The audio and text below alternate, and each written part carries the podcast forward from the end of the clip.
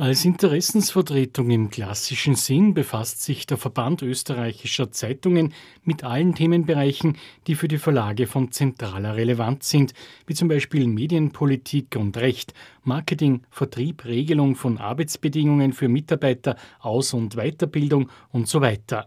Seit 2006 ist Gerald Grünberger Geschäftsführer des FÖTS. Der Verband österreichischer Zeitungen ist Arbeitgeberverband, wenn man so möchte, also verhandelt alle Kollektivverträge für sämtliche Beschäftigungsgruppen bei Zeitungen und Magazinen in Österreich und ist auch im klassischen Interessensvertretungsbereich tätig und Gattungsmarketing, betreibt Ausbildungsangebote und auch einige kommerzielle Produkte, wie möglicherweise Ihnen das bekannt, das österreichische Medienhandbuch. Derzeit gehören dem FÖTS 51 ordentliche Mitglieder an. Es sind dies 13 Tageszeitungen wöchentlich oder monatlich erscheinende Magazine sowie 38 Wochenzeitungen, darunter auch die Kirchenzeitungen Österreichs. Welche Relevanz ordnet Gerald Grünberger da unter dem Sonntag der Zeitung der Erzdiözese Wien zu? Die Wiener Kirchenzeitung, nunmehr Sonntag, ist beim Verband österreichischer Zeitungen seit fast 40 Jahren Mitglied.